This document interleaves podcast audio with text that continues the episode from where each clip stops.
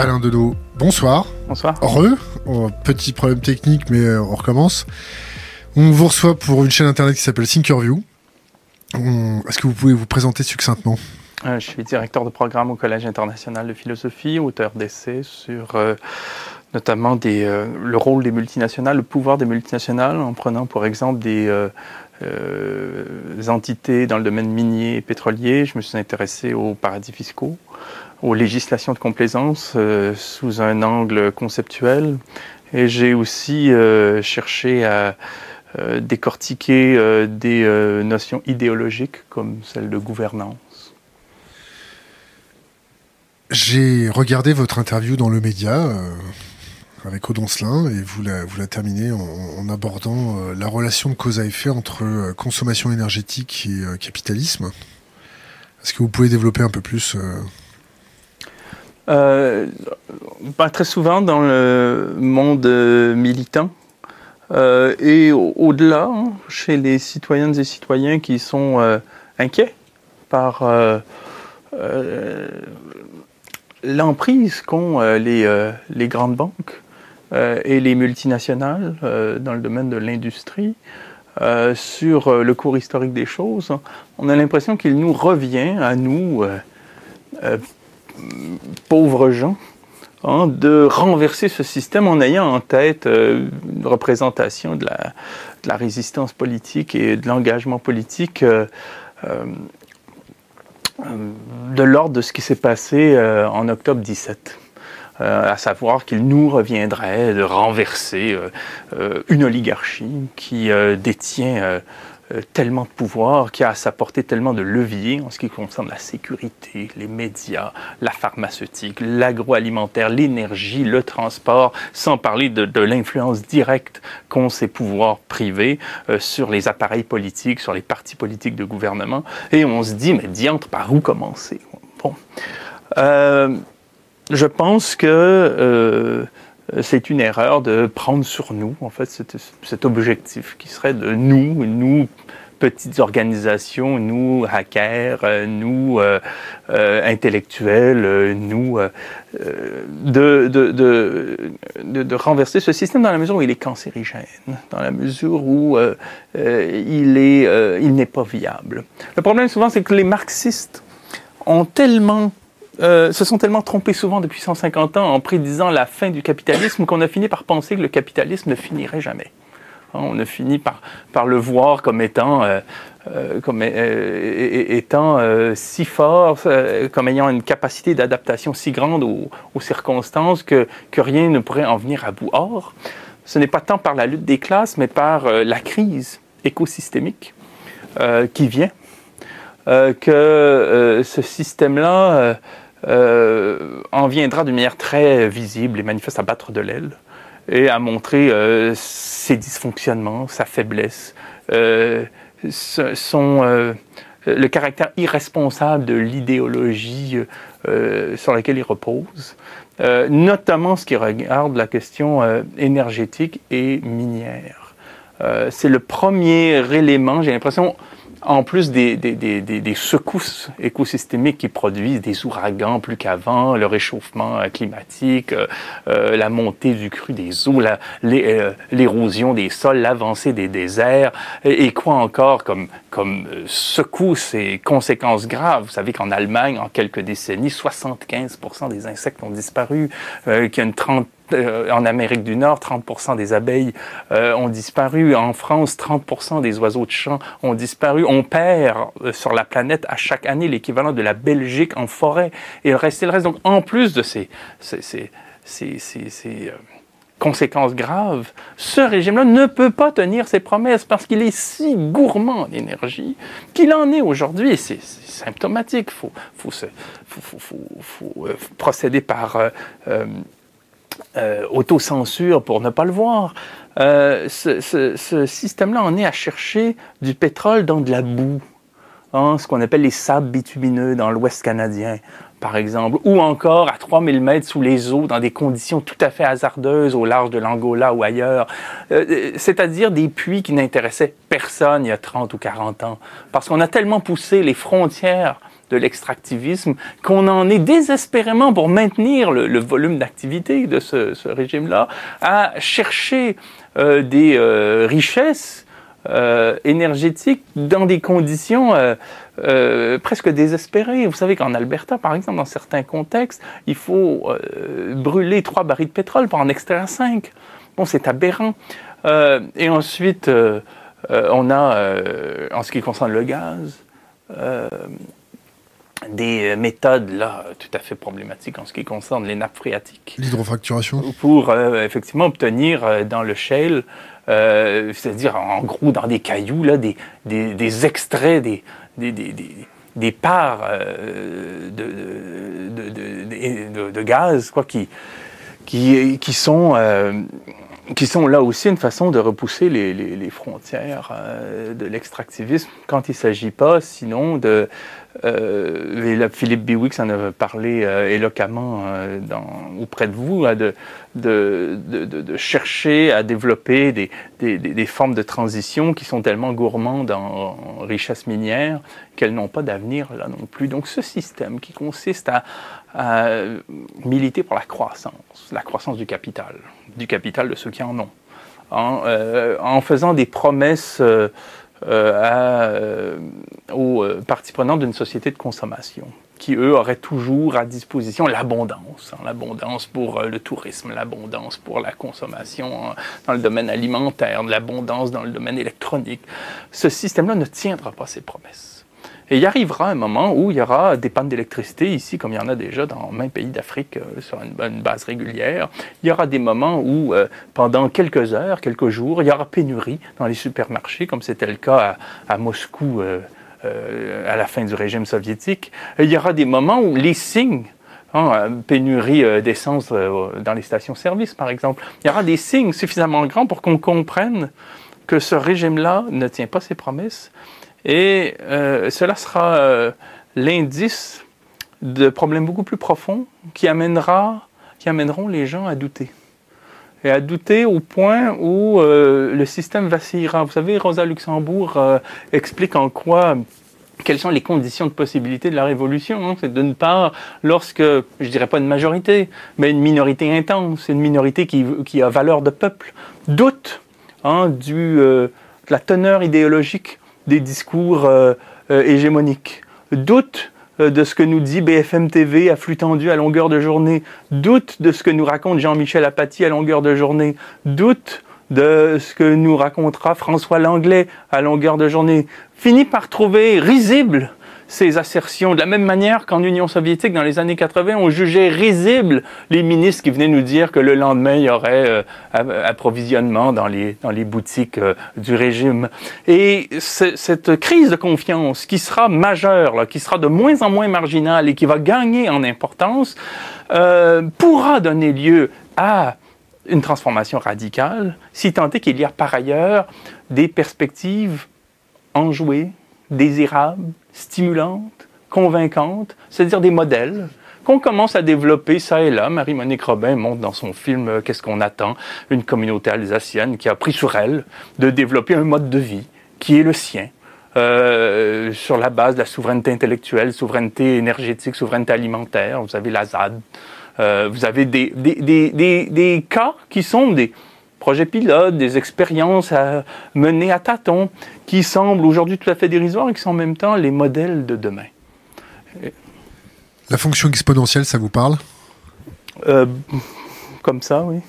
Une courbe de Gauss? Oui.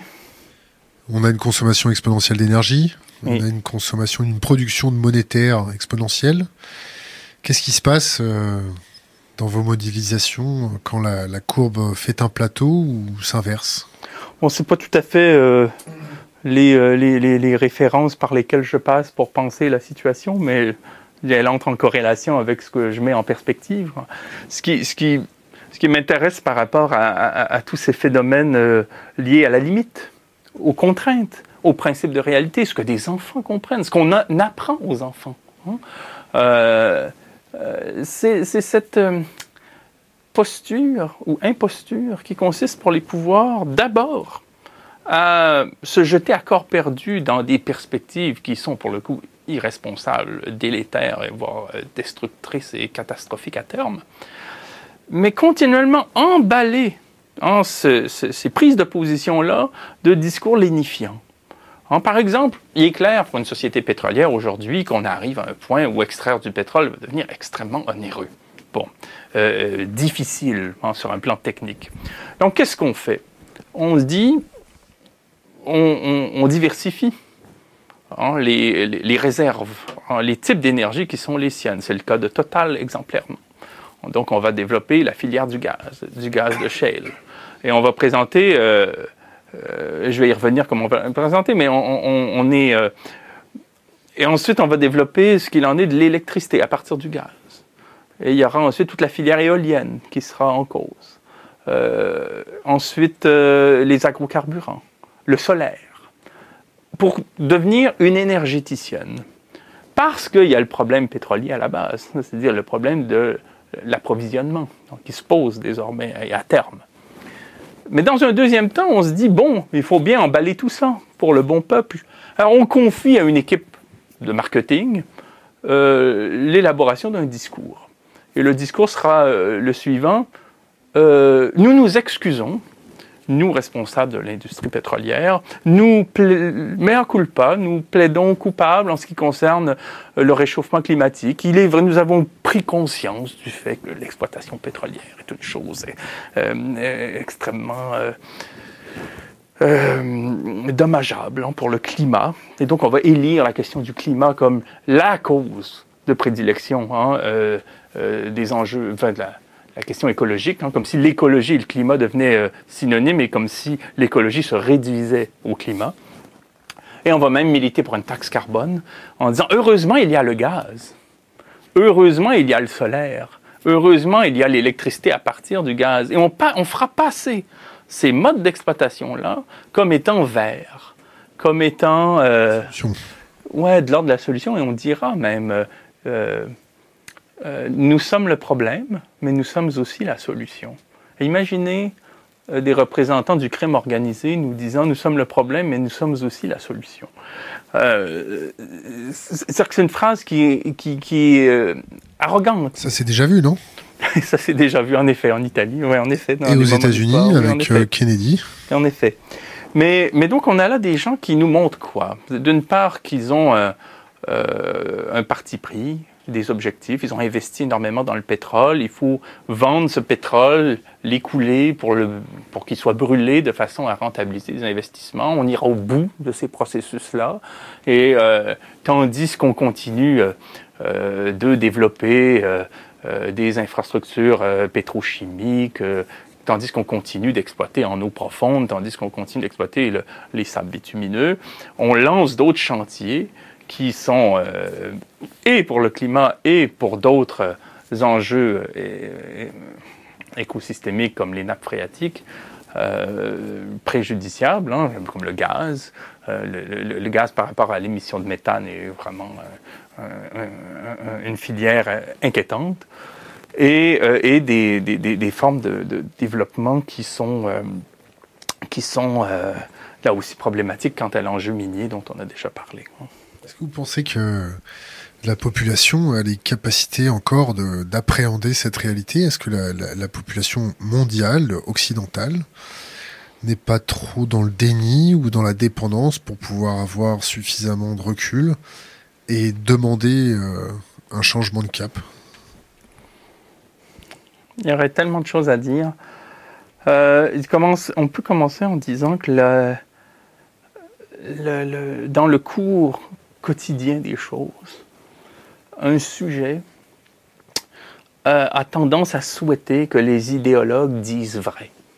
Ce serait donc plus simple si ce qu'on nous raconte était vrai, qu'en recyclant des bouteilles de plastique, ça suffit, euh, qu'en achetant des produits qui ont un petit logo souriant avec euh, une fleur ou je ne sais trop quoi, un soleil qui nous dit que tout est conforme à des standards écologistes, euh, c'est suffisant. C'est vrai que, que Nicolas Hulot est une caution écologique dans un gouvernement euh, d'extrême centre. Que, bon, tout, ça est. Il y a comme une. il y a un, désir profond, hein, de, ce, que, Pierre Lejeune appelle l'amour du censeur. Quoi. Il, y a, un désir de croire la, la, propagande, quoi, étant donné que euh, ce qu'elle offre comme perspective est rassurant. Euh, il est plus facile de, suivre hein, pour l'esprit, hein, pour suivre ces discours-là que des discours euh, de Cassandre. Mais c'est pas tellement ça qui m'inquiète, parce qu'il y a cette, évolution dans la perspective de ce que décrivait déjà Rosa Luxembourg, qui peut nous donner à penser qu'une évolution euh, s'observe en, en, ce qui a trait à des prises de conscience. Ce qui m'inquiète davantage aujourd'hui, ce sont toutes les méthodes qui sont mises en avant, autant dans le management que dans le marketing, que dans l'industrie médiatique, pour Prise de pulvériser les sujets. C'est-à-dire qu'on a beaucoup parlé à gauche de la division du travail. Ce qui m'inquiète, moi, pour ma part, c'est la division des sujets.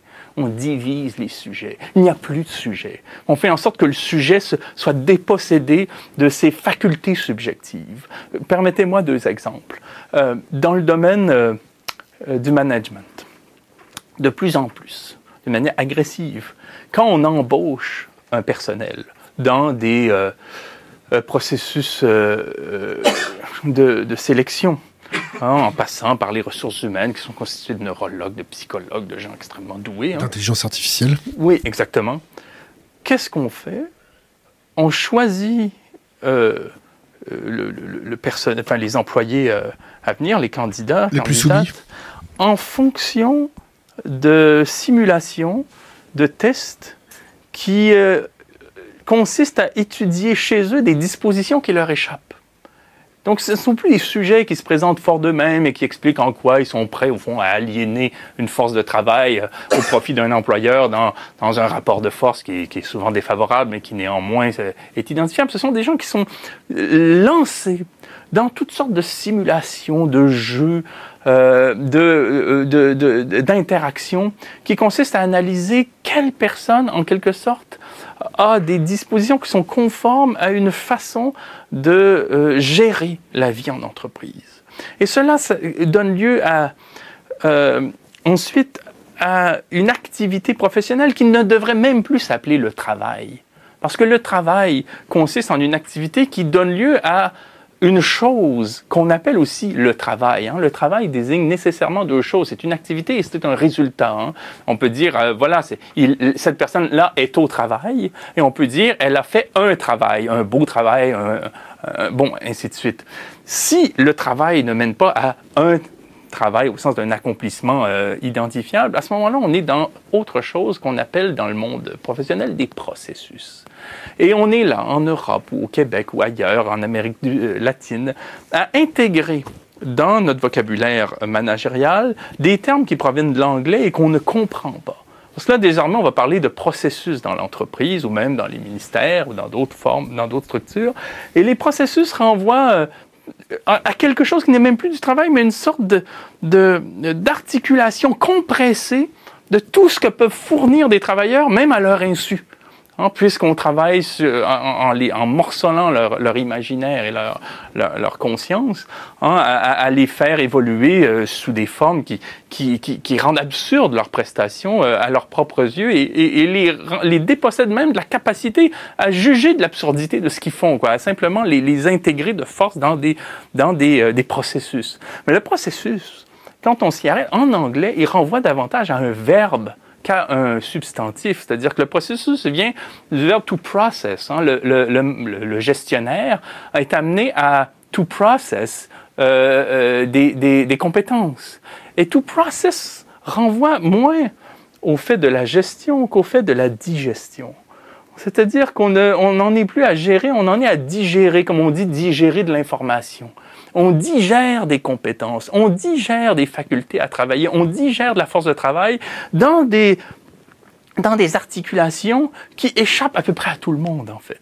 Et donc, on a des travailleurs, des travailleuses qui sont même plus des sujets, qui comprennent à peine ce qui se passe. Vous avez, et c'est dans le domaine intellectuel aussi, vous avez des traducteurs, des traductrices qui sont amenés à travailler ensemble alors que personne ne se connaît hein, à distance sur un même texte en fonction de logiciels qui ne permet même pas de dire ah j'ai fait un travail j'ai traduit un texte. Il était dans une langue je l'ai transféré je l'ai transformé en un texte en une autre langue. On est on est traversé par des formes des, des formes d'organisation qui sont de nature à nous désubjectiver.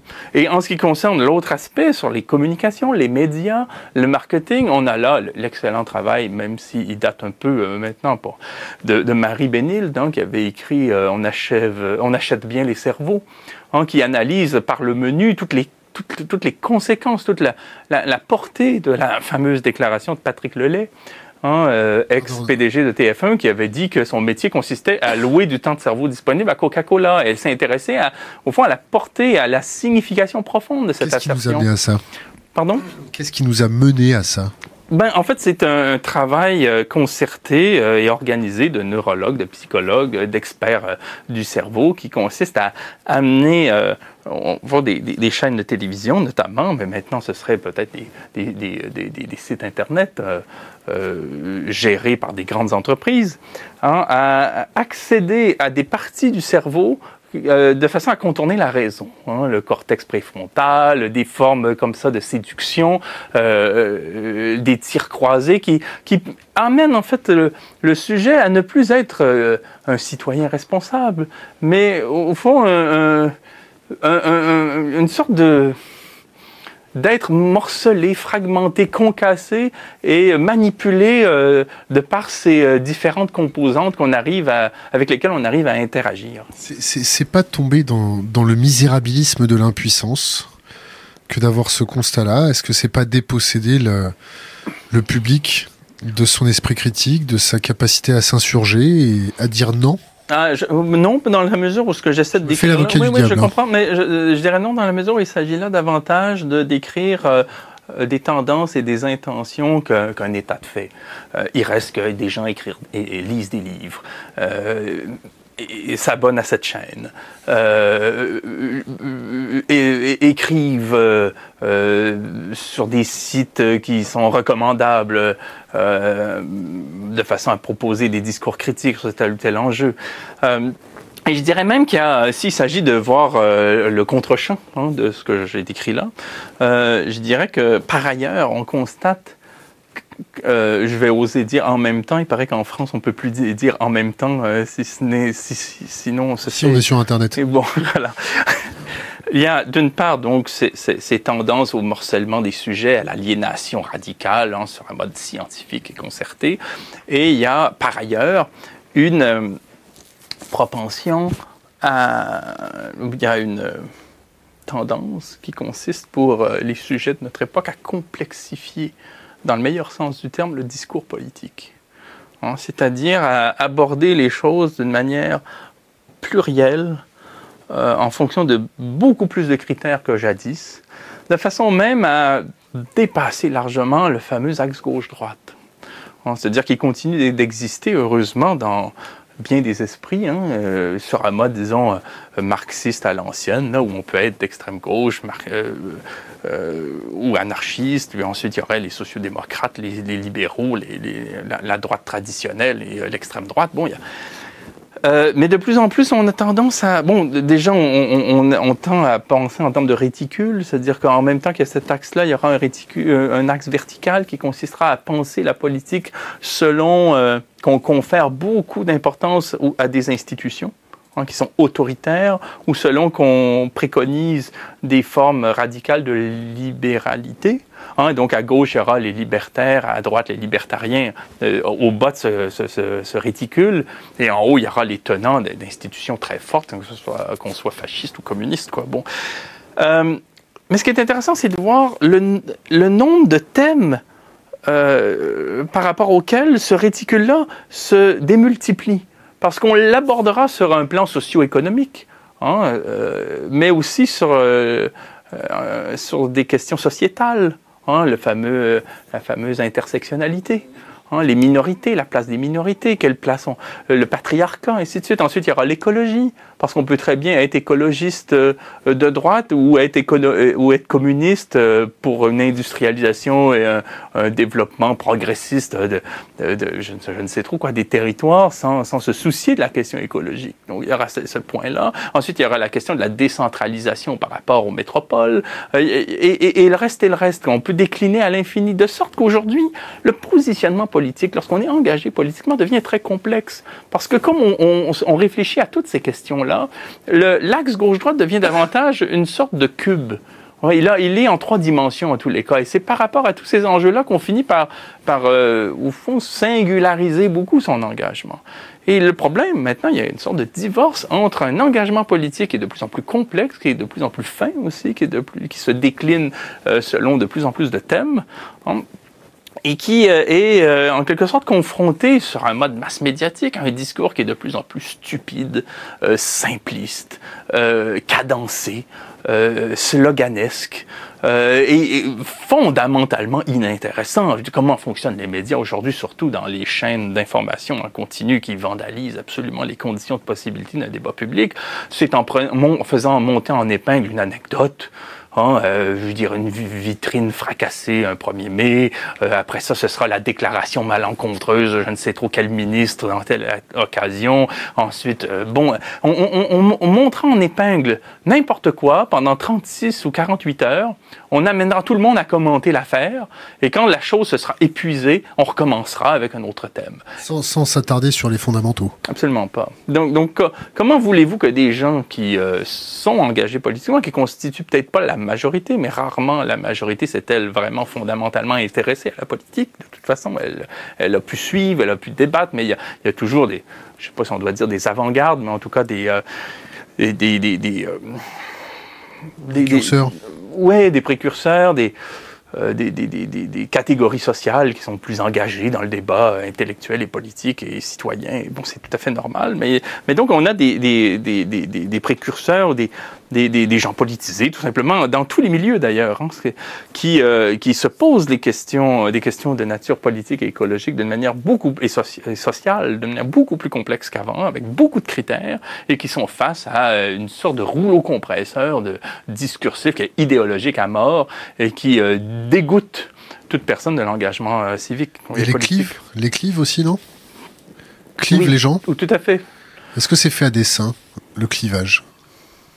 Le fait de ne plus euh, se rassembler, est-ce que c'est divisé pour mieux régner? Est-ce que c'est euh, ben, comme je le proposais, la, division me semble maintenant euh, intrasubjective. En fait, il ne s'agit même plus de diviser des gens selon qu'ils ont un, engagement clair, mais il s'agit évidemment d'une tendance. Mais le, ce qui est en cause me semble relever d'une d'une division des, des consciences. Une question d'Internet. Comment les humains ont-ils pu se laisser infantiliser comme ça?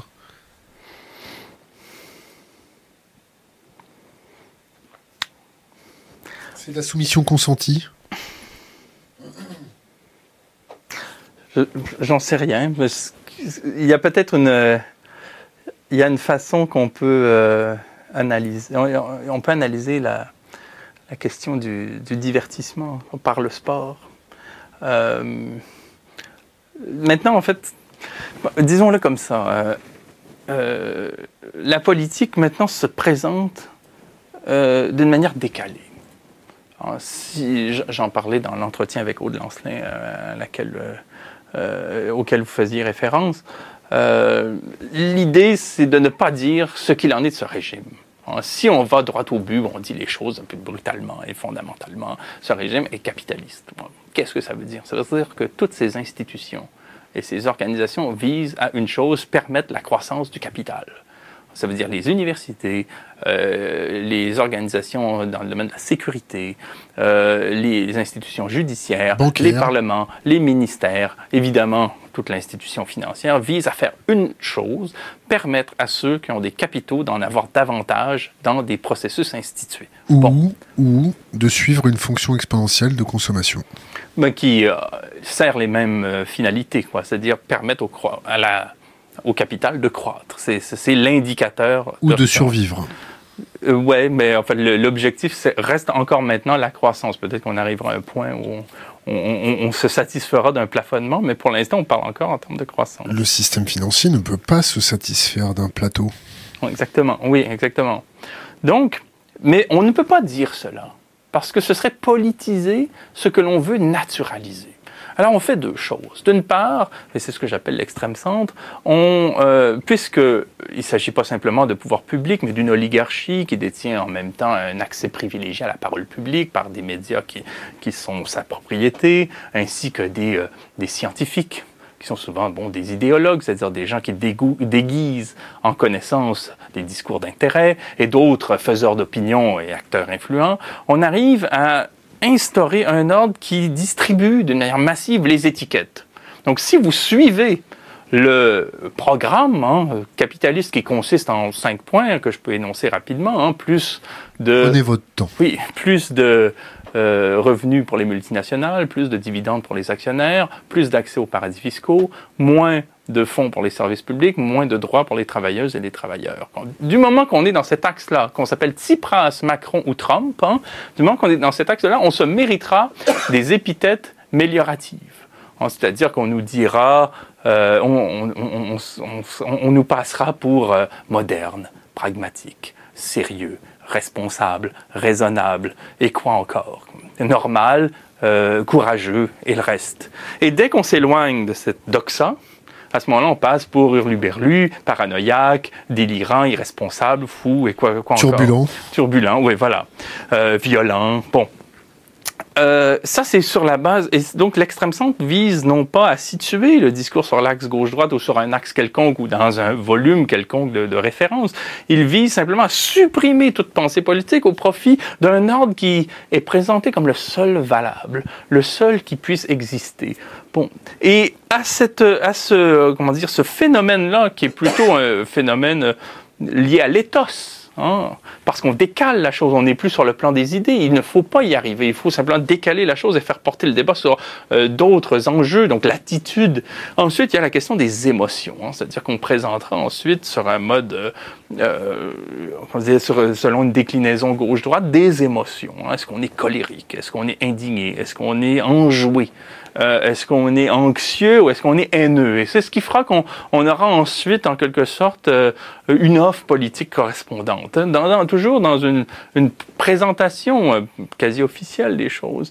Et effectivement, pour revenir à la question, c'est ça qui est infantilisant. Ce qui est infantilisant, c'est de nous faire passer toujours par, en quelque sorte, une sorte de euh, dictat moral, quoi, comment se, comporter dans le monde, quel, quel, en quelque sorte, quel discours tenir pour bien paraître, comment en quelque sorte se conformer à la monnaie du sens, euh, qui aura été en quelque sorte étalonnée par les grands médias, et d'autre part, euh, quel, quel sentiment, quel sentiment alimenter. Et bien entendu qu'il s'agit toujours pour, bon, des des, organisations influentes dans un espace pareil, d'associer ce qui est enviable euh, à, l'axiologie euh, euh, désirée. Donc, effectivement, au centre, vous aurez quelqu'un, au centre, au prétendu centre, à l'extrême centre. Vous aurez un, Emmanuel Macron ici ou un Justin Trudeau chez nous, hein, qui fera quoi? Il proposera de la joie. De la joie. Pensez printemps de la, joie, de la, foi, la foi en l'avenir, la beauté, la jeunesse. C'est pas le temps de parler du programme, c'est, c'est pas le temps de parler des enjeux, c'est pas le temps de parler des intentions, c'est le temps de, de baigner dans une sorte de, de, d'état, d'état d'esprit. Et c'est ce qu'on viendra à vendre. Et cela nous rappelle euh, la fameuse campagne euh, euh, référendaire en Argentine qui euh, avait débouché sur le nom à, la reconduite euh, au, pouvoir de Pinochet, qui, a rétabli beaucoup sur la joie aussi. Il y a eu le film Nous, là, il y a quelques années. Qui vous serez où Vous serez où et comment quand il va falloir payer la facture de cette course en avant énergétique, de cette consommation euh, exponentielle, de cette... C'est pas tout à fait du ressort de mes compétences. Je pourrais toujours citer euh, euh, en seconde main des gens qui, euh, qui ont traité de la question. Pour ma part, je pense que ce qu'il est important de, de, mettre en avant, ce sont des modèles autres sur les échelles qui, qui sont à notre portée dans le cadre de, projets, de tentatives, que ce soit en ville ou dans le domaine rural ou côtier, de s'essayer à autre chose autant que faire se peut. Et est-ce que cette autre chose pourra survivre à un, point de non-retour? Ma grand-mère avait pour habitude de dire quand il n'y a plus de foin dans les râteliers, les chevaux se battent. Je parlais à quelqu'un qui a aujourd'hui euh, près de 70 ans et il me rappelait que enfant, il se baignait dans le cours d'eau qui se trouvait derrière euh, le domaine familial. Il pouvait boire cette eau. Aujourd'hui, il y a des crabes verts, il y a des algues bleues. Euh, et il se demandait comment on a pu en une génération à ce point saccager des écosystèmes vous savez, moi, j'en viens à ces questions-là sur le tard. J'en suis ces jours-ci, ces mois-ci à, m'y intéresser. Je suis arrivé par des conséquences logiques. Je suis pas du tout euh, environnementaliste, si vous voulez. Mais ce qui, là où j'y arrive, par contre, c'est par rapport à euh, mon travail en, en, pensée politique ou en philosophie sur euh, la notion d'économie. je fais un grand détour, mais vous verrez, je vais revenir à l'écologie quand on, euh, on a, du point de vue de la conscience et du vocabulaire, des lexiques qui euh, nous gouvernent, en fait, qui régissent nos vies, parce qu'on est conditionné par le langage, euh, on, nous sommes lésés de ce que des professionnels qui se sont présentés comme des économistes aient en quelque sorte dévoyé euh, tout le vocabulaire relatif à l'économie et les réduit à ce qu'on pourrait appeler l'intendance. Ce qu'on appelle économie aujourd'hui, en fait, renvoie sur un mode tout à fait étriqué à un champ régional qui est celui de l'intendance, l'administration, la gestion, le commerce, la production, la consommation. Mais l'économie a été euh, et continue d'être un terme et un ensemble de, de, de, de, de SEM Hein, autour de la circulation, de l'investissement, de la valeur, qui existe dans, dans même, euh, euh, dans même discipline scientifique et dans même pratique culturelle. Euh, par exemple, avant de parler d'écologie, on disait l'économie de la nature. Hein, et qu'est-ce que ça veut dire? Ça veut dire que avant, avant que ce mot soit récupéré par des économistes qui, de, j'aurais envie de dire par déformation professionnelle, en ont fait euh, un fait de propriété et ont en quelque sorte breveté le sens de tout ce vocabulaire pour ensuite euh, euh, faire en sorte qu'on ait l'impression de commettre des métaphores dès lors qu'on parlait d'économie autrement que dans ce secteur-là. Le mot économie, de manière très large et diversifiée, renvoyait au fait des relations bonnes des relations escomptées entre des choses. Et l'économie de la nature au 18e siècle, quand on lit euh, Carl von Linné, Gilbert White ou un peu plus tard même Charles Darwin, l'économie de la nature renvoie une pensée sur la façon dont les éléments entrent en relation les uns avec les autres au gré des saisons, des conjonctures, des circonstances pour faire en sorte que, bon an, mal an, la vie se perpétue dans des ensembles souvent précaires. Euh, assez étrange. Par exemple, lorsqu'une vache euh, ayant chaud euh, va se rafraîchir en plantant ses pattes dans un marais, elle fait tomber les microbes qui nourrissent les poissons. Et donc, Gilbert White dit, la nature est une économiste. Elle arrive à organiser, à mettre en relation les choses. et ce concept d'économie-là renvoie à la théologie qui est une façon de penser, euh, au fond, le rapport entre les éléments euh, euh, contingents par lesquels on essaie de traduire des principes supérieurs, en, l'occurrence théologiques ou divins. et ce concept-là, théologique, d'économie. Hein, L'économie étant ce renvoi entre un vitrail, une fable, une institution, un temple et par ailleurs un principe qui n'est en quelque sorte perceptible que par ces médiations-là, mais qui confère l'autorité dont ont besoin ces médiations pour peser. Hein. Ce, concept d'économie lui-même renvoie à l'usage qu'on en faisait chez les Grecs anciens en médecine, en rhétorique. Bon, et c'est tout ça pour dire que la notion d'économie renvoie à toute autre chose que ce qu'on en a fait. Et elle est même pour nous, je ne voudrais pas abuser du vocabulaire théologique, mais quelque chose comme un salut. C'est-à-dire quelque chose comme une perspective euh, que l'on pourrait investir aussi sur un plan psychanalytique, aussi sur un, un plan sémiologique, aussi sur un plan sociologique, pour euh, faut prendre sur nous ce que euh, ce dont on nous a privés par rapport à l'économie, c'est-à-dire la politique. Prendre sur nous ce qu'il en est des formes d'organisation qui sont les nôtres et, penser les fins en fonction desquelles nous voulons mettre en relation des choses. C'est tout simplement ça l'économie, euh, à tous égards. C'est une pensée multiple, déployée quant à euh, une euh, quantité impressionnante de domaines hein, qui consiste à prendre sur soi la façon dont nous organisons les choses en fonction de fins que nous nous donnons. Et le problème de l'économie aujourd'hui, c'est que non seulement on l'a restreinte au champ régional de l'intendance, mais en plus on l'a subordonnée à un principe euh, algébrique, mathématique, scientifique en disant l'économie, ça vous dépasse. L'économie, vous n'y comprenez rien, c'est une science. C'est une science assez complexe, il faut vraiment avoir étudié longtemps. Rassurez-vous, des experts s'en acquittent, des gens s'en occupent. Hein, euh, et c'est une sorte d'alliage entre euh, les mathématiques, l'intendance et le capitalisme. On a fait une sorte de discours qui transcendait hein, la pensée et l'agir politique, de même que l'éthique. Et on a, euh, en quelque sorte, au don de cette science, subordonné un très grand nombre d'institutions publiques et euh, de, structures hein, euh, aux fins d'intérêt d'une oligarchie. Vous vous intéressez un petit peu à la thermodynamique? De loin. De loin?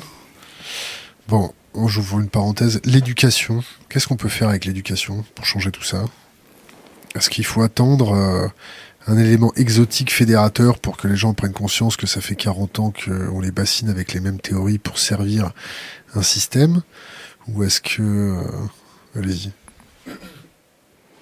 Ben là aussi, on n'est pas tout à fait dans mon, domaine, mais s'il s'agit de citer des textes qui, euh, qui, euh, qui m'interpellent, il, y, aurait le, maître ignorant de, Jacques Rancière qui, qui renvoie à l'expérience de Joseph Jacotou, qui est ce, ce professeur euh, dans, dans la, si je ne m'abuse, dans la Flandre, qui était à, l'époque euh, néerlandaise et qui euh, devait enseigner à des étudiants un savoir qu'ils ne possédaient pas. Et son choc a été de constater que l'apprentissage est affaire d'émancipation. On apprend par soi-même. De la même manière qu'on apprend à parler ou à marcher, euh, tout au long de sa vie, on apprend par soi-même. Et l'école n'est pas nécessairement euh, l'espace dans lequel on, apprend le plus. C'est-à-dire qu'on peut apprendre à partir de euh, mille et une confrontations avec le réel, à tous âges. et donc, le, euh, il ne s'agit pas de dire que l'école est inutile, qu'on peut la, liquider, euh, mais euh, que l'école peut être un, espace dans lequel, comme dit Rancière à nouveau, on enferme un jeune sujet dans le désir d'apprendre. C'est-à-dire qu'on crée les conditions pour qu'il y ait cette nécessité d'apprendre. Bon, je veux bien qu'il y ait également, on veut dire, je ne sais pas si c'est une utopie, euh, mais, mais il reste que euh, toute tentative, tout, tout projet, tout, tout, toute initiative qui s'éloigne de l'idée qu'on apprend à des élèves à se conformer aux attentes d'un marché du travail, euh, mérite attention. Et le problème actuellement, c'est effectivement de former des gens pour un marché du travail. Euh, vous avez tellement d'entreprises, des multinationales, des grandes institutions financières, des cabinets d'avocats euh, qui financent l'université, qui financent des institutions d'enseignement dans le monde, même aux États-Unis, au Canada, des écoles secondaires. Euh, en fournissant du matériel scolaire, ainsi de suite, des, soutiens de, tout genre. Euh, de façon, en, quelque sorte, à enfermer l'école et les institutions de recherche de pointe dans une stricte perspective capitalistique qui consiste à produire du, du savoir en fonction de ses intérêts. Dans le domaine, par exemple, du génie et, et de la géologie, si on a des techniciens qui n'ont pas d'autre conscience et connaissance que ce qui relève du plan du domaine technique et qui n'ont pas, euh, comment dire, qui ne sont pas invités à réfléchir sur le plan de la citoyenneté, sur les incidences de leurs connaissances sur un réel social euh, et, politique. Euh, on, est face à, à, des, à des acteurs sociaux qu'on qu'on invite à, se voir strictement comme des experts et non des intellectuels. Question d'Internet, comment devient-on philosophe? Patrice Leroux disait qu'on est, euh, que la philosophie n'est pas étrangère au trauma. Euh, c'est quand, euh, c'est quand on se, c'est quand on se sent contraint euh, d'une manière impérieuse, là, de faire une halte sur ce qu'on nous dit. Tout d'un coup, les choses ne tournent pas rondement. Et ça peut être autant euh, le conducteur d'un autobus, d'un autocar, qui ne peut pas se satisfaire de simplement euh, tourner en rond dans son circuit. Je veux dire, ça peut être euh, un, un, pianiste qui ne peut pas se satisfaire simplement de jouer ses gammes. Un chagrin d'amour. Mm, éventuellement, oui, ça peut être des événements, des, des, des, des événements plus existentiels. Mais il s'agit de moments où les choses ne peuvent pas simplement s'enchaîner comme on nous les présente. C'est-à-dire qu'on fait subir une halte critique à un vocabulaire, à des pratiques, euh, parce que soudainement, elles ne nous paraissent pas évidentes. Et cela nous amène donc à, changer de cap, à dévier d'une trajectoire indiquée, euh, à s'arrêter et à, j'aurais envie de dire, commettre des lectures Hein, que les, euh, les, gens, euh, les gens bien et les gens de bien désavoueront euh, tout simplement parce qu'elles ne s'intègrent pas aux activités qui font augmenter le PIB, parce qu'elles ne semblent pas sérieuses. Hein, lire, lire Baudelaire ou Hegel ou Aristote à 23 ans n'est pas de nature le plus souvent à rassurer les, les parents. Bon, mais, mais s'il s'agit du devenir, il s'agit très souvent de, de choc. C'est-à-dire qu'on se pose des questions qui qui, euh, qui ne devrait pas être, au fond, et mais qui s'impose étant donné, étant donné très souvent qu'on comprend que, qu'on nous ment. Qu'on comprend que ça, ça ne peut pas, les choses ne peuvent pas tourner aussi rondement qu'on nous le dit. Les préconisations que vous avez, euh, que vous pouvez faire auprès des gouvernements, est-ce qu'elles sont écoutées? Est-ce que euh, vous êtes consulté Est-ce que euh, vous passez pour un doux hurluberlu, anarchiste, philosophe ou quelqu'un de sensé? Sur les questions des paradis fiscaux, j'ai pu être ici surtout au Québec et au Canada consulté, mais davantage par des partis d'opposition. mais il y a, je dirais qu'il y a j'ai l'impression que chaque enjeu auquel on peut s'intéresser suppose aussi un cadrage approprié. Euh, pour ma part, je n'arrive pas avec une sorte d'idée toute faite sur la façon dont euh, on doit procéder quant à, l'engagement dans telle ou telle question. Par exemple, sur euh, ce qu'il en est de l'université, je peux être beaucoup plus intransigeant que ce qui en est des paradis fiscaux, parce que j'ai pensé, puis je vais aborder cette question-là, que la question des paradis fiscaux méritait d'être abordée d'une manière transversale. Je n'ai pas voulu, en quelque sorte, dans l'engagement public qui a été le mien, euh, surtout au Québec et au, Canada, euh, présenter la, lutte aux paradis fiscaux comme étant l'apanage d'un parti pris politique euh, étriqué. j'ai souhaité que des gens avec qui je ne partage pas beaucoup de choses en ce qui concerne euh, les pratiques professionnelles, les modalités de pensée, néanmoins soient outillés sur la question des paradis fiscaux, puisqu'il s'agit d'un enjeu commun qui mérite d'être euh, abordé le plus largement possible. Donc, oui, des partis euh, politiques m'ont amené à, en parler. Ce que j'ai essayé de faire, surtout, c'est de montrer que les paradis fiscaux et surtout les législations de complaisance euh, c'est-à-dire aussi les ports francs hein, qui permettent l'immatriculation de navires dans des conditions ultra permissives, les zones franches qui permettent le travail euh, euh, sans aucune forme d'encadrement contraignant. Hein. On, peut, on, peut, faire travailler des enfants très souvent, il n'y a pas de droit à la syndicalisation, quand il ne s'agit pas d'autres paradis réglementaires dans le domaine de l'assurance, dans le domaine de la finance, dans le domaine de l'industrie minière, de l'immatriculation de plateformes pétrolières, dans le domaine du pourriel, du pari, sportifs, par exemple, et autres. Donc, je me suis intéressé.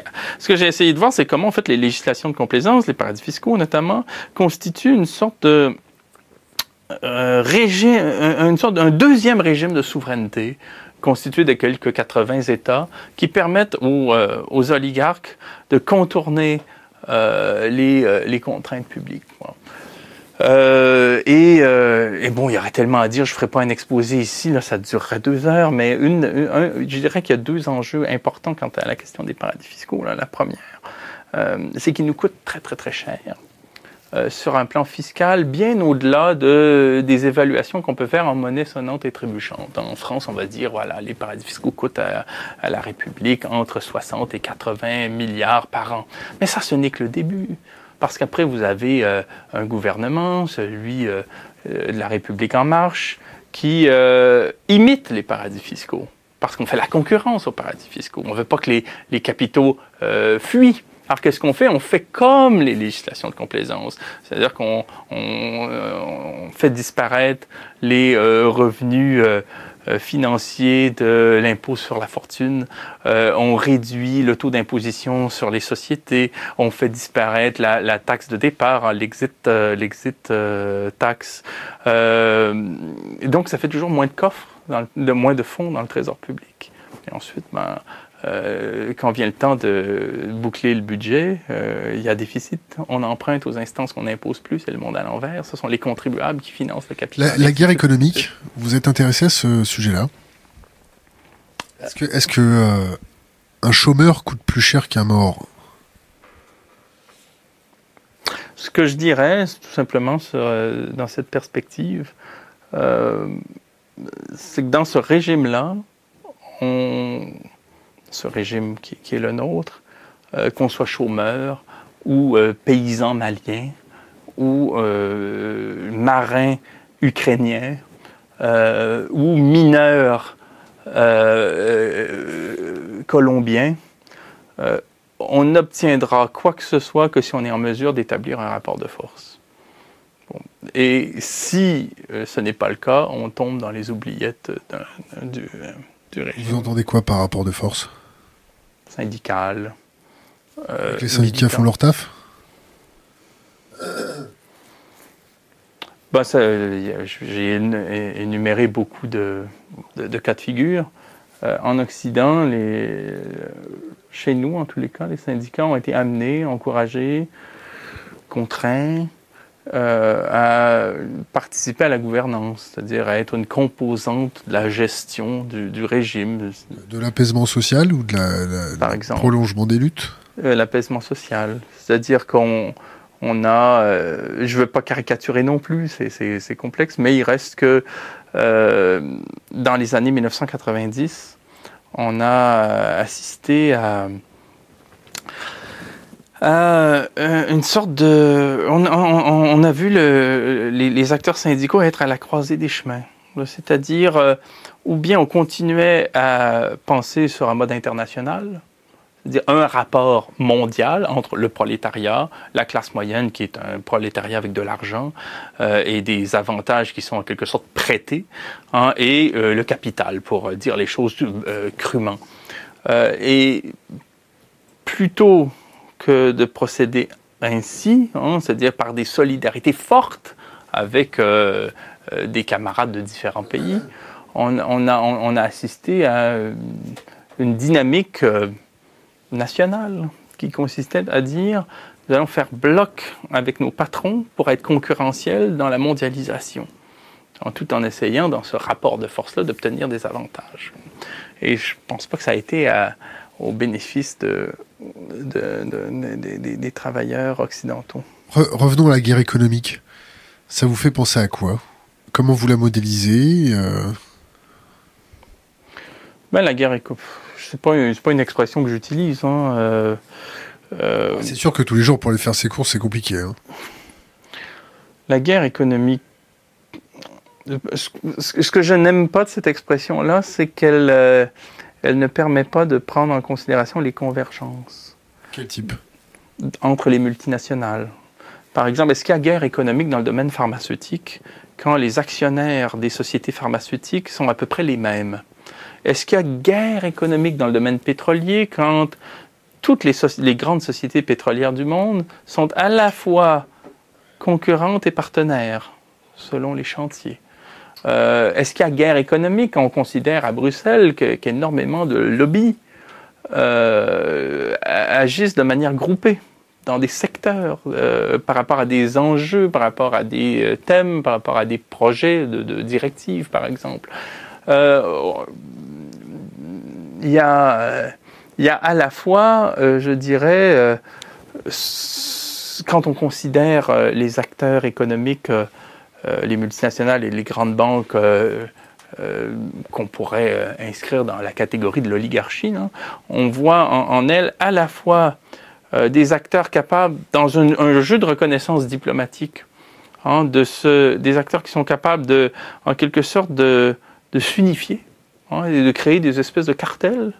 Et dans ce cartel, mais un cartel c'est peut-être trop dire, mais en tout cas on pourrait dire euh, euh, comprendre sur le mode des intérêts bien compris quelle est la convergence des grands intérêts hein, dans, le, domaine de l'agroalimentaire, dans le domaine de l'énergie, dans le domaine bancaire, dans le domaine des médias, du divertissement, et en même temps que on assiste à toutes ces synergies, euh, il y a concurrence.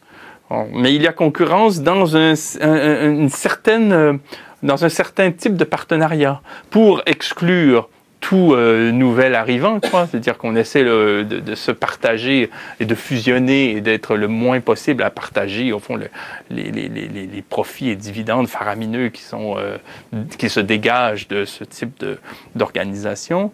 Euh, et en, en, même temps, en essayant de, dans ce, cette arène, effectivement, de, tirer euh, un maximum de profit.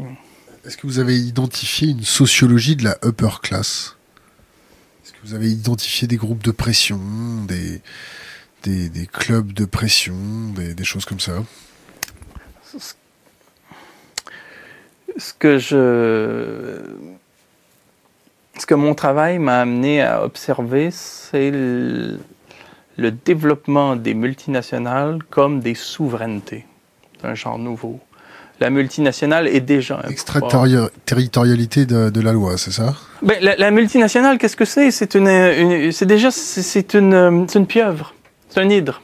C'est-à-dire que dire d'une multinationale, nommez, imaginez euh, n'importe n'importe quelle structure que vous vouliez, euh, Amazon, Monsanto, Total, euh, Google, euh, Boeing. une multinationale n'est jamais une entité une, c'est pas la pizzeria du coin. Une multinationale est une entité qui, par définition, existe de, de, tous les côtés des frontières géopolitiques. Une multinationale est déjà partout. Et en droit, elle n'existe pas. Total n'existe pas. Ce qui existe, c'est 934 sociétés solidaires du point de vue financier, mais indépendante et autonome du point de vue du droit. Un groupe n'est pas un sujet de droit. McDonald's n'existe pas. Coca-Cola n'existe pas. Ce qui existe, une myriade d'entités. Et les, dirigeants qui coordonnent l'activité de toutes ces entités-là vous diront, euh, ben nous, on agit légalement. C'est-à-dire que nous respectons le droit euh, qatari au Qatar. Nous respectons le droit bermudien aux Bermudes. Nous respectons le droit russe en Russie. Euh, donc, au fond, ces groupes ont euh, la chance, contrairement à la pizzeria du coin, d'inscrire des capitaux, euh, de mener des activités dans les législations qui sont les plus permissives et de choisir continuellement où est-ce qu'on va inscrire quoi pour profiter des différents cadres législatifs qui s'offrent à soi. Et en cela, ces pouvoirs qui sont morcelés, qui sont rhizomatiques, Hein, sont capables de peser de tout leur poids pays par pays, là où on les trouve, filiale par filiale, sans néanmoins faire face à quelques contre-pouvoirs que ce soit, parce qu'il n'y a aucune législation qui, elle, est capable de légiférer à l'échelle sur laquelle se déploie la multinationale. Et donc, elle devient une sorte de pouvoir souverain qui va euh, bénéficier de tête à tête avec des chefs d'État. envoyés, Patrick Pouyanné reçu par Vladimir Poutine dans un cadre euh, tout à fait formel qui donne à penser euh, les rapports qu'a le Kremlin avec n'importe quel autre chef d'État. Il y aura une déclaration à la fin, un communiqué de presse dans lequel le président de, Total dira que lorsqu'il parle, c'est un peu la France elle-même qui parle. Vous aurez par ailleurs la, firme qui peut signer l'accord de la COP 21, faire jouer hein, son influence euh, au Moyen-Orient, euh, aller du côté des Chinois quand les Américains sont fâchés contre les Russes, euh, et à l'intérieur de l'Hexagone, euh, financer euh, les industries de telle région euh, qui bat un peu de l'aile, financer la restauration d'une pièce au Louvre, financer un centre de recherche, offrir des bourses d'études à, à, à, des étudiants, offrir au président François Hollande une piste d'atterrissage à la sortie de l'Élysée, c'est-à-dire la France s'engage, qui est financée majoritairement par Total, et, et donc devenir une sorte de para-ministère, para-État, para-ministère euh, de la culture, de la santé, de l'aménagement du territoire, des affaires sociales, et donc devenir une sorte de pouvoir.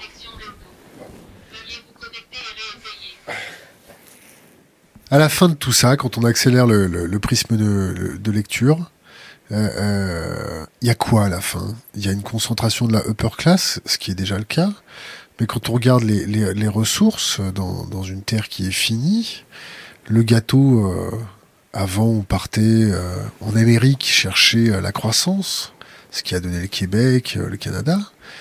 Là, on va, on va faire quoi? On va partir dans l'espace? Si on peut pas partir dans l'espace, qu'est-ce qu'on fait? Cette concentration des pouvoirs des multinationales. À la fin, elles vont faire quoi? Elles vont se concentrer, elles vont donner qu'une seule. Ça, ça, va donner quoi? Vous avez essayé d'extrapoler de, de, votre, votre scénario? Analyse peut-être?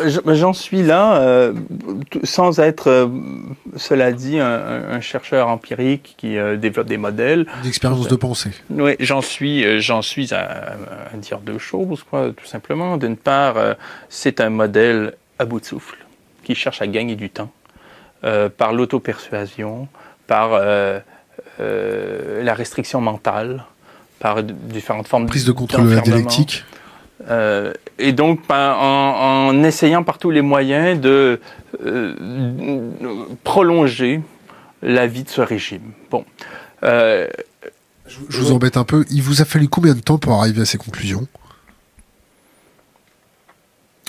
Je dis qu'elle s'affine. il était clair lorsque j'ai travaillé sur la question minière quant au, au, Canada que la destruction provoqués par l'industrie minière, ou notamment euh, dans la région des Grands Lacs en Afrique, mais aussi au Lesotho, mais aussi en Argentine, mais aussi au Pérou, mais aussi en Papouasie-Nouvelle-Guinée, mais aussi en Roumanie, avait quelque chose de, destructeur. Et la question déjà que que, j'étais à même de me poser, comme toute personne qui observe ce qu'il en est, euh, il, y a, une dizaine d'années, quand j'ai commencé, c'était de dire que avant de réfléchir sur l'élaboration de codes miniers qui consiste à, garantir à l'État un certain nombre de retours en ce qui concerne l'impôt, les droits de douane, avant de, se pencher sur les conditions dans lesquelles les sociétés minières exploitaient des gisements, euh, encore fallait-il se demander s'il est pertinent de creuser quel intérêt y a-t-il à creuser un, cratère dans lequel on peut insérer la tour Eiffel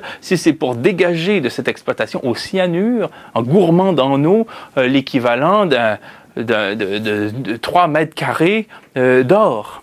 Bon, 3 mètres cubes, pardon, excusez-moi. Euh, même chose pour l'uranium, même chose pour les diamants. Euh, donc il y, a des filières déjà qui sont, ne sont pas pertinentes du tout et qui sont extrêmement... Euh... Pertinentes peut-être si vous devez maintenir une fonction exponentielle. À tout prix. Oui, c'est euh, pertinent si on est enfermé effectivement dans ce paradis. Fuite en avant, une cavalerie. Et si on arrête, est-ce que l'effondrement de cette fonction exponentielle de consommation n'est pas hmm. pire que le temps qu'on gagne? Euh, Oui, je préfère pour ma part parler d'érosion, mais j'entends ce que vous dites, c'est-à-dire que l'effondrement donne à penser a quelque chose qui vient. Il y aura un cataclysme, il y aura une catastrophe, alors que l'érosion nous place dans une situation où on est déjà en train d'observer le phénomène. C'est-à-dire que très souvent, l'idée, la notion d'effondrement donne à penser un château de cartes. Quoi, qui, Ou une lente impuissance. Oui, mais là où moi je me situerais par rapport à ce que je fais, c'est sur cette notion d'économie en disant deux choses l'économie telle qu'elle se présente à nous, donc dans cet enfermement dans le secteur régional de l'intendance, dans le champ régional de l'intendance, et dans sa soumission euh, à des modèles mathématiques comptables strictement chiffrés, euh, liés au capital, à la capitalisation. Cette lecture-là nous prive d'un rapport politique et éthique à l'économie. C'est que pendant qu'on pense l'économie comme ça, on fait l'économie d'un très grand nombre de considérations sensibles euh, et, et politiques. C'est-à-dire qu'on nous soumet à l'idée que l'économie est une science plutôt que de faire l'économie un enjeu politique, à savoir une délibération sur les fins. Pourquoi on s'organise? Pourquoi on creuse? Pourquoi on exploite? Pourquoi on vend à une dame âgée qui n'en a pas besoin euh, un vélo dont on ne se servira jamais? Euh, Pourquoi on, on, pousse à la consommation euh, et à l'exploitation L'obsolescence programmée. L'obsolescence programmée, exactement. Pourquoi on accepte ça? Et on voit bien que l'économie, en quelque sorte, s'est soustraite a été soustraite au, champ de la délibération politique. Et quand on parle d'économie dans, euh, dans la sphère publique, très souvent, c'est strictement pour voir comment on peut tirer parti des, en quelque sorte, des, des avantages qu'on peut encore essayer de trouver dans cette, euh, cette évolution euh, idéologique-là. Euh, Des guerres économiques. oui, vous pouvez, moi je, je trouve l'expression continue de ne pas me parler euh, euh, d'une manière nette, quoi, disons, mais, euh, mais, une oligarchie très certainement, quoi, qui, qui, qui, soumet les gens. Est-ce que les, les, les, fous ont pris le contrôle de l'asile? Est-ce que les mégalomanes se retrouvent à la tête pour nous gérer? Moi, je parlerais plutôt de pervers.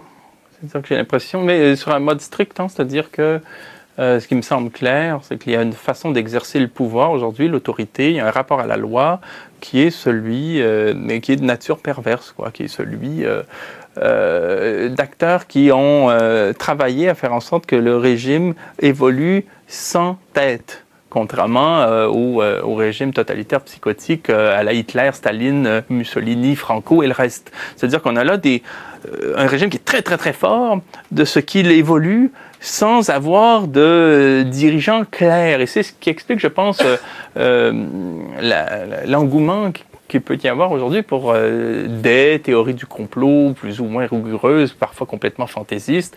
Les gens ont besoin de croire les gens, ben, des gens certains théoriciens du complot qui, moi, m'intéressent beaucoup par rapport à ce dont ils sont le symptôme. Lesquels? Euh, bon, Ceux qui vont croire que euh, des, des, lézards ou euh, des extraterrestres ou la CIA est absolument toujours partout ou les 200 familles ou bon, euh, sur un mode, disons, même, même pas analytique, mais Les francs-maçons et tout le tintouin. Bon, ce qui m'intéresse dans cette, cette attitude qui est, euh, indépendamment d'ailleurs d'un jugement de fond dans certains cas, c'est de voir qu'il y a une incapacité, et c'est ce dont euh, cela est le symptôme, que c'est intéressant. Il y a une incapacité chez cette catégorie d'acteurs d'accepter que la, case soit vide, qu'on ne sache pas qui décide. Hein, il y a un deuil qu'on n'arrive pas à faire, à savoir celui d'un ordre dans lequel on identifie les décideurs. Alors, on, va euh, remplir la case de n'importe quelle figure pour au moins pouvoir se convaincre que quelqu'un décide. Parce que l'idée nous semble insupportable qu'on est dans un régime où, en quelque sorte, le, pouvoir nous traverse. évidemment qu'il est, il est en quelque sorte... Euh, il y a, évidemment qu'il y a des, forces qui régissent l'évolution euh, de, de, de, ce régime, les multinationales, les banques, j'en ai parlé, les, les, les grandes sociétés dans, dans, en matière sécuritaire, le crime organisé, ainsi de suite. Il y a, il y a des forces, euh, mais il y a, y a personne, il y a, aucun souverain à l'ancienne hein, qui, à la, à la, Hitler ou à la Louis XIV, je veux dire, pouvait euh, dire donnait l'impression, parce que encore c'est plus complexe, mais donnait l'impression d'être le dépositaire de la décision publique. On n'en est plus là, on est dans un mode pervers où au fond les, les pouvoirs, les puissants, les grandes banques, les multinationales nationale et les autres acteurs, euh, euh, ayant plusieurs leviers à, leur portée. Euh, en sont à... Avez déjà côtoyé ces gens-là En sont à... davantage à s'adapter aux conjonctures plutôt qu'à commander hein, ce qui doit en être. C'est-à-dire qu'il s'agit de, de, de, s'adapter, c'est-à-dire de, de, de, faire en sorte que si, par exemple, de, s'assurer que si tout d'un coup la filière du pétrole bat de l'aile, on sera déjà dans le domaine du gaz. Euh, et dans le domaine des agrocarburants, et, et quoi encore.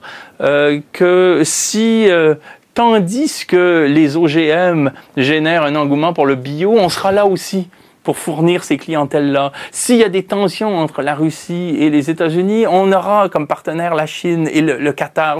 L'idée, c'est d'être capable de tirer son épingle du jeu de toutes les conjonctures, donnant une impression de liberté hein, et de naturalité à l'évolution des choses, euh, étant, donné, euh, étant donné sa capacité à s'adapter plutôt qu'à diriger. C'est ce qui, euh, je dirais, caractérise ce régime.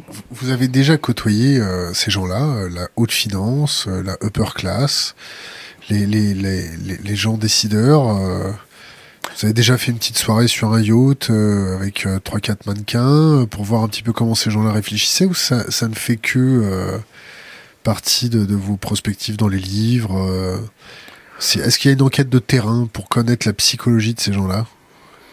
Ben, D'une part, euh, bon, très peu, je pourrais vous citer des anecdotes, ce ne serait pas très intéressant. Si, si, si. Moi, j'ai pu, euh, dans, dans, le cadre d'une négociation de nature judiciaire, voir de très près euh, des, des, représentants de sociétés minières et leurs avocats qui me semblait être, et je le dis en pesant mes mots, mais d'authentiques fascistes, c'est-à-dire euh, au sens, une définition, là, au sens où euh, euh ces gens, ces gens ne, conçoivent pas que quelque chose puisse résister à leur pouvoir. Hein, c'est dans cette optique-là, très authentique, hein, très, mais par ailleurs, je, je, je, considère, je veux dire, je, je, je ne tout en, tout en lisant beaucoup de, de, de, productions de nature empirique, des rapports, des livres, des documentaires, et en me nourrissant de, de ce travail, ce qui m'intéresse davantage, c'est de voir au fond quel type d'analyse et considération conceptuelle on peut en tirer. C'est-à-dire que si des ONG, si des journalistes, si des militants, si des citoyennes, des citoyens